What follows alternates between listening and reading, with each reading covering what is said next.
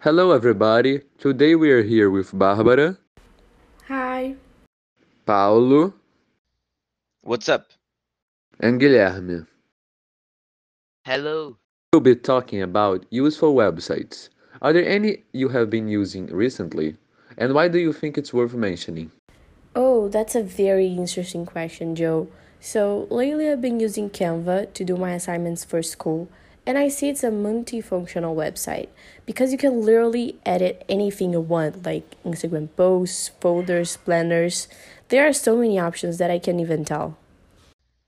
I've never used it, but one of my friends has, and she told me it is really time saving.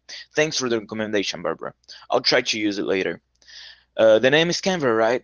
Actually, can help me to organize the player stats that I see on a website I'm using a lot nowadays called SofaScore.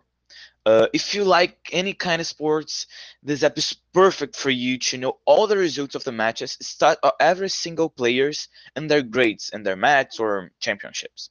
I use it a lot to know about Flamengo and another team from other sports.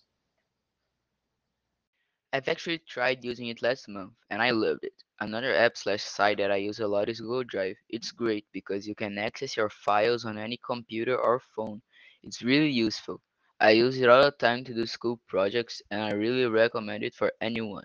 Thanks, everyone. We will have to finish our podcast for now, but next month we will come up with a brand new topic. You better wait for it.